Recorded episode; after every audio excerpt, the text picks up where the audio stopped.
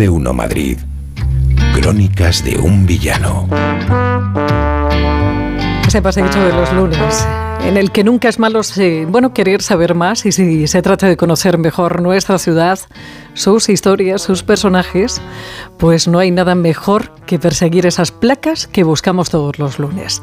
Placas sobre la historia de Madrid que nuestro villano disfruta como nadie cuando se encuentra con una de ellas. Álvaro Anula, buenas tardes. buenas tardes, Pepa. Placas que, como no, cada lunes descubrimos que para eso estamos. Placas como la de hoy, Álvaro, que no lleva mucho tiempo colocada, ¿no?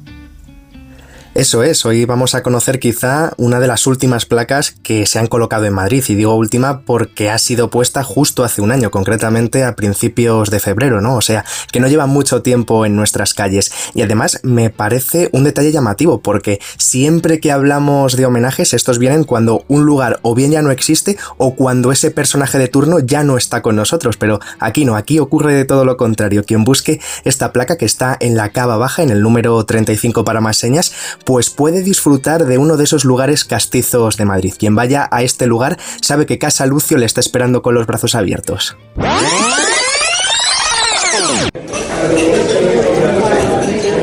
y le está esperando con los brazos abiertos básicamente porque desde hace medio siglo se encuentra en este lugar. Y digo medio siglo porque Casa Lucio lleva ahí desde el año 74, se dice pronto, y a ese año nos hemos marchado para saber cómo son sus inicios, inicios en los que Lucio Blázquez ya sabe de qué va la cosa, no en vano, lleva muchos años en el mundo de la restauración desde que viniera de Ávila, así que ahí le dejamos llevando su mesón al éxito que va a tener años después.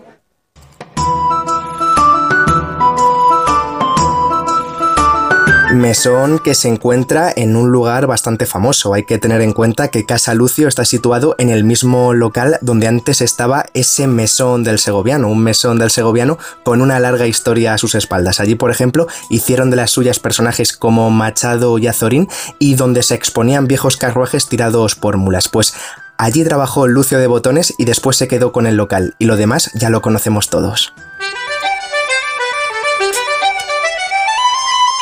Lo conocemos de sobra por lo menos los madrileños. Allí en Casa Lucio encontramos la buena cocina castellana, el buen cocido madrileño y, como no, esos míticos huevos estrellados para probar sin duda. Y ahí sigue Lucio, con sus 87 años contemplando su obra, un mesón que hoy cuenta con su placa y que además tuvo una anécdota incluida cuando se puso. La hubo porque el alcalde tiró hacia abajo de la cortinilla y se quedó con el palo en la mano. Menos mal, Pepa, que luego consiguieron retirar la mencionada cortinilla y ahí, como no, estaba el propio Lucio Blázquez en ese homenaje en la Cava Baja número 35, donde tenemos una de esas últimas placas que tenemos en la ciudad. Un sitio donde, donde se habla mucho de los huevos, de, las patatas, y, pero que hacen unos callos también que te chupas los dedos. Y que está estupendo, Lucio tiene una cabeza, te cuento una cantidad de anécdotas maravillosas porque bueno, un sitio con tanta historia como Casa Lucio, pues indudablemente eh, tiene recuerdos para todo, para todo y para todos. Está lleno de fotografías de gente enorme que ha pasado por allí a comer en, su, en cualquiera de sus mesas. Hasta la semana que viene, Alvarito. Hasta la semana que viene, un fuerte abrazo.